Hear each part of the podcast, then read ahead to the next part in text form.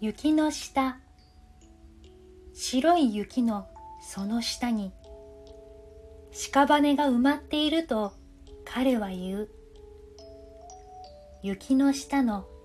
土の中ひっそり伸びる木々の根が屍を食って太るよと。そして木々は雪解けに生き生き目を吹き花咲かせ。春を飾ってゆくのだと君はそれを怖がった。けれど多かれ少なかれ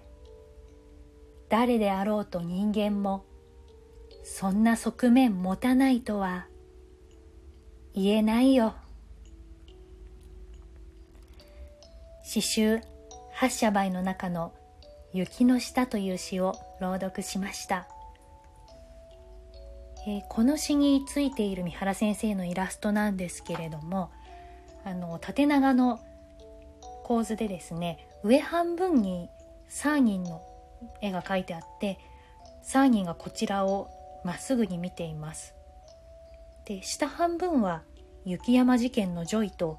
そのジョイを不安そうに見上げるマックス。こういう構図の絵になっています、えー、この詩の中には彼と君とその2人を見ているであろうあの自分僕っていう言葉は出てこないんですけれども誰かがそれを見ている。そしてそんな側面持たないとは言えないよと思っている。このイラストからするとあのストーリー上考えても彼はあのジョイのことでそれを怖がっている君はマックスででそれを3人が見て思っているこの詩を読んだ後に雪山事件のところをもう一度読み返してみるとこの木の下に死体が埋まっているっていう話をしている時はあのとても混乱した状況の中なんですよね。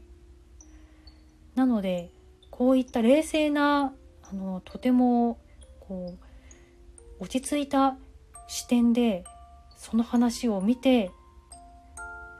誰であろうとそんな側面持たないとは言えないよというあこっち側の見方もあるのかっていうねとても新鮮な驚きがありました、えー、皆さんももう一度あの雪山事件のところとこの詩を照らし合わせて、えー、